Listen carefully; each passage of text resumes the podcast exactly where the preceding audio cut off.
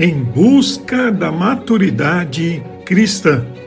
Série Práticas Devocionais. Estudo devocional da Palavra de Deus. Evangelho de Lucas, capítulo 4, versos 16 a 30. No estudo de hoje, vamos focar o retorno de Jesus a Nazaré, terra onde o Senhor havia sido criado. Ele já tinha começado sua vida pública na Galiléia, especialmente em Cafarnaum, onde passou a morar. O que diz o texto bíblico no verso 16? Quando Jesus chegou a Nazaré, cidade de sua infância, foi à sinagoga no sábado, como de costume, e se levantou para ler as Escrituras. Voltar a Nazaré significa voltar às suas origens, reencontrar seu povo, seus amigos e familiares. Ele não despreza suas raízes, o meio onde viveu e cresceu. Dar atenção também a seus familiares, porque a palavra de Deus deve ser levada também para os nossos. Em nosso chamado de ministrar o Evangelho, esses devem ser os primeiros a terem nossa atenção e cuidado. Os versículos 18 e 19, o texto bíblico diz: O Espírito do Senhor está sobre mim, pois ele me ungiu para trazer as boas novas aos pobres.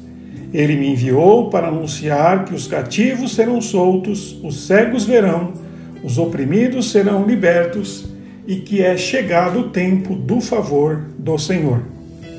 Note o princípio do reino de Deus. Palavra e espírito estão sempre juntas. O homem espiritual é levado à experiência da palavra e o espírito oferece unção àquele que busca anunciar aos pobres, quebrantados, humildes. Jesus cita o texto do profeta Isaías no capítulo 61, versículo 1 e seguintes, e declara cumprida nele a profecia de libertar os cativos, dar vista aos cegos, quebrar o jugo dos oprimidos, manifestar abundantemente a graça de Deus. Inicia-se o ministério de pregação, cura e libertação. Como Jesus, todo cristão é ungido que é uma autoridade delegada por Deus e capacitado para essa missão. Entenda, Jesus era Deus, mas também era homem, como vemos em 1 Timóteo 2,5. Como ser humano, ele dependia da ajuda e do poder do Espírito Santo para cumprir as suas responsabilidades diante de Deus Pai. Note o que diz o apóstolo Paulo em Romanos 8:11. E se o Espírito de Deus que ressuscitou Jesus dos mortos habita em vocês, o Deus que ressuscitou Cristo Jesus dos mortos dará vida a seu corpo mortal, por meio desse mesmo Espírito que habita em vocês. Somente como homem ungido pelo Espírito, Jesus podia viver, servir e proclamar o Evangelho, como vemos em Atos 10, 38. Sabem também que Deus ungiu Jesus de Nazaré com o Espírito Santo e com poder. Então Jesus foi por toda parte fazendo bem e curando todos os oprimidos pelo diabo, porque Deus estava com ele. Nisto, ele é um exemplo perfeito para nós cristãos. Cada crente deve receber a plenitude do Espírito Santo. E como estudaremos à frente, em Lucas 11:13, o Senhor prometeu que daria o Espírito Santo a todos que lhe pedissem. Promessa que foi cumprida inicialmente no Pentecostes, conforme Atos 2:4, e permanece para todos que são seus discípulos e que pedem o batismo no Espírito e o encher-se dele. Será preciso a cada dia, ao meditar nas Escrituras Sagradas, assumir para si assim como fez Jesus, assumirmos a palavra como ação de Deus em nossa vida, tomar posse da promessa, atentar para o mandamento e princípio com disposição de vê-la cumprir-se em nós e através de nós. E então, pela oração, buscar confiantemente, como nos revela Hebreus 4,16, para acharmos a misericórdia e encontrarmos a graça, pois vivemos dias de necessidade. Que diferença é pregar o Evangelho com unção e sem unção? Que contraste tão evidente viver e mover-se corajosamente ou com medo, desanimado, sem confiança. O Espírito quer nos preparar para anunciarmos a boa nova de salvação, libertação e cura, para sarar os corações contritos e quebrantados. A vontade de Deus é que sejamos ministros da reconciliação, purificando os corações manchados pelo pecado, restaurando os feridos, levantando os caídos e conduzindo-os por um novo caminho. E na medida que servirmos, nós seremos servidos pela mesma graça e a bênção de Deus seguirá os que crerem. Os versos 20 e 21 do texto de Lucas que estamos estudando, capítulo 4, diz: Jesus fechou o livro, devolveu ao assistente e sentou-se. Todos na sinagoga o olhavam atentamente. Então ele começou a dizer: Hoje se cumpriram as escrituras que vocês acabaram de ouvir. Note, aquilo que estamos ouvindo acerca da palavra de Deus, o Espírito Santo está agindo, envolvendo-nos de tal maneira que se possa realizar-se em nossas vidas. Veja que na sinagoga começaram a admirar-se e atentamente observavam. Entretanto, a incredulidade daqueles que não recebem a palavra com coração puro começou a crescer. Então, quando perde-se a unção, partimos para o lado humano, racional e até mundano. Então alguém exclama: Ele não é o filho de José? Note, não olham para ele como o homem da palavra comunicada com graça, mas fazem acepção discriminam, rejeitam. Entenda, quando a unção de Deus está em nós, não paramos em nossa humanidade. Somos sim limitados, pecadores, mas constituídos de unção, delegados por Deus para pregar as boas novas, portanto, com autoridade para abençoar.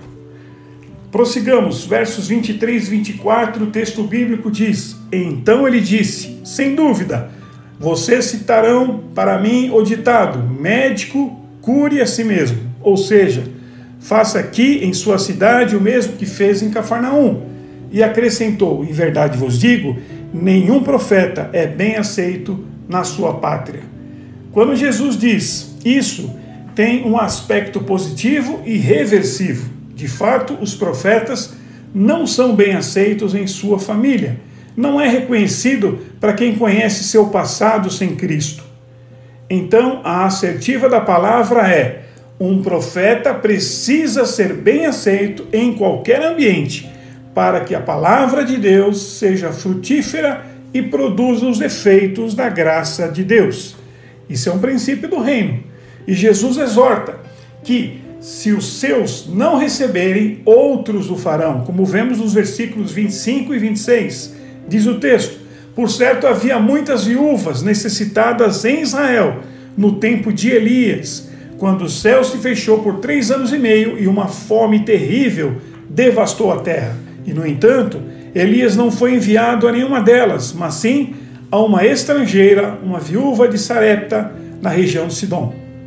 Não basta ser de Deus, conhecer a Deus, trabalhar para Deus. É preciso ter humildade para acolher a Sua palavra. Também vemos no verso 27 que haviam muitos leprosos na época do profeta Eliseu, mas foi o Ciro Naamã que, ao humilhar-se diante de seu exército e reconhecer sua miséria, foi curado. O verso 28 vai nos dizer que quando ouviram isso, aqueles que estavam na sinagoga ficaram furiosos. Note os versos 29 e 30 que dizem: pretendiam empurrá-lo precipício abaixo. mas ele passou por entre a multidão e seguiu seu caminho. Aqui vemos algo muito importante. A palavra de Deus incomoda, atormenta, constrange, importuna.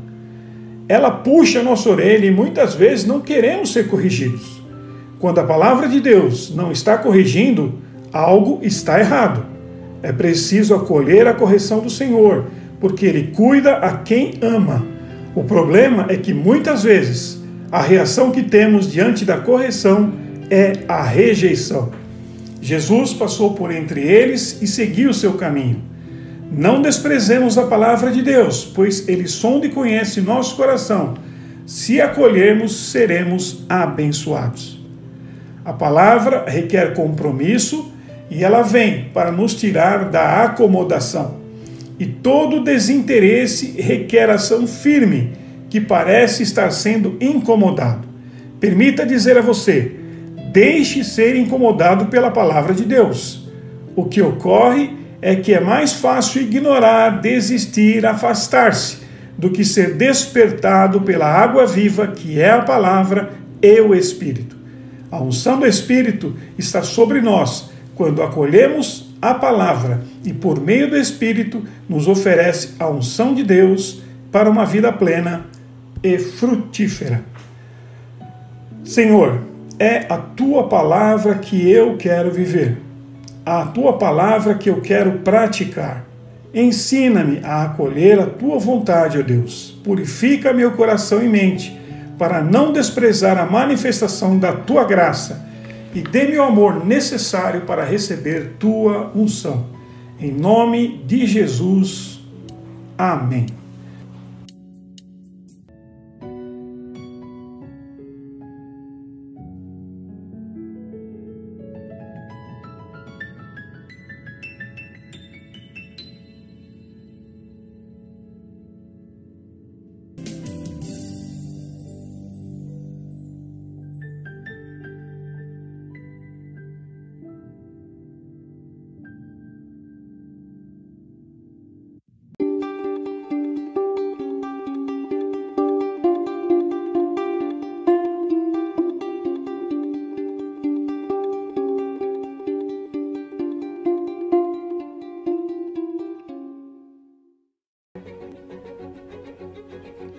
Conhecendo a fundo.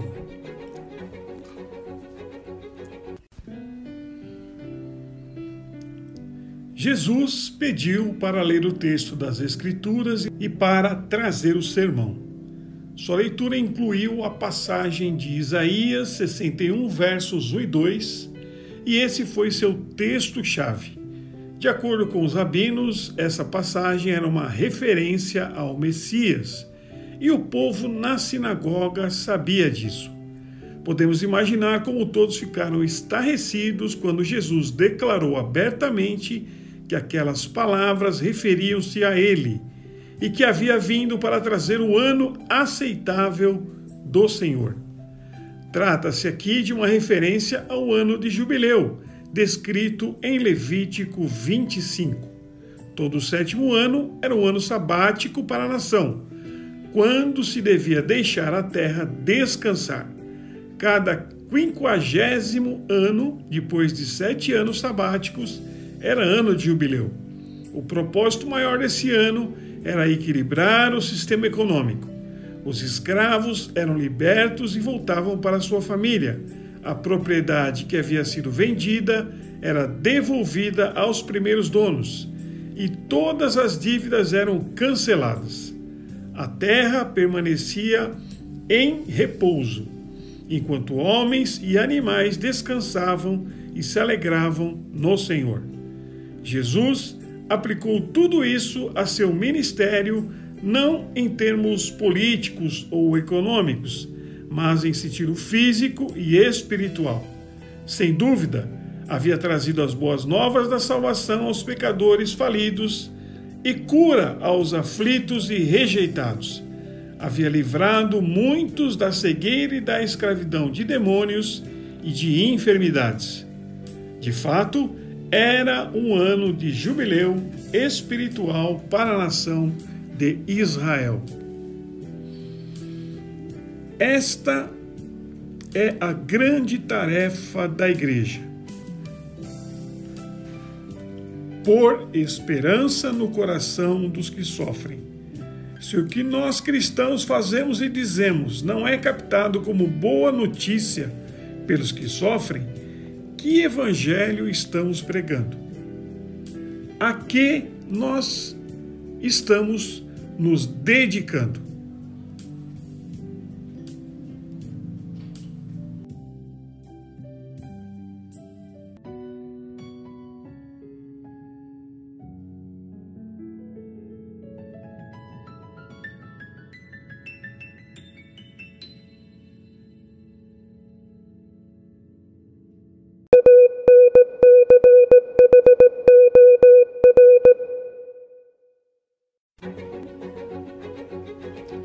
Verdade para hoje.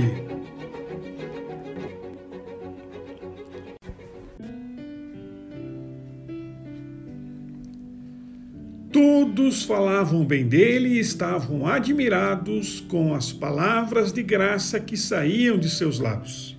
Contudo, perguntavam: Não é esse o filho de José? Os evangelhos mostram que Jesus rapidamente estabeleceu intimidade com as pessoas que conhecia. Quer falando com uma mulher junto ao poço, quer com um líder religioso no jardim, quer com uma, um pescador no lago. Chegava imediatamente ao âmago da questão e, depois de rápidas palavras de conversação, essas pessoas revelavam a Jesus seus segredos mais íntimos. As pessoas do seu tempo inclinavam-se a manter os rabinos e os homens santos a uma distância respeitosa, mas Jesus extraía delas algo mais, uma fome tão profunda que as pessoas se aglomeravam ao redor dele apenas para lhe tocar as roupas. Ele foi a festas de casamento que duravam dias, deixava-se distrair por qualquer João ninguém que encontrasse quer uma mulher com hemorragia que timidamente lhe tocou o manto, quer um mendigo cego que se tornou maçante. Dois de seus mais impressionantes milagres, a ressurreição de Lázaro e a filha de Jairo, aconteceram porque ele chegou tarde demais para curar a pessoa doente. Jesus foi o homem dos outros. Manteve-se livre, livre para os outros. Aceitava quase qualquer convite para jantar e, por conseguinte, nenhuma figura pública tinha uma lista mais diversa de amigos, desde pessoas ricas, centuriões romanos e fariseus, até cobradores de impostos, prostitutas e vítimas da lepra. As pessoas gostavam de estar com Jesus. Onde ele estava, havia alegria. Então, para refletirmos, eu questiono: como eu sou nos meus relacionamentos? Sou uma pessoa fácil de se relacionar? Quais são as minhas limitações quando se trata de me relacionar com outras pessoas? E ainda, o que na outra pessoa torna difícil o meu relacionamento com ela? O que eu tenho dificuldade de tolerar num relacionamento?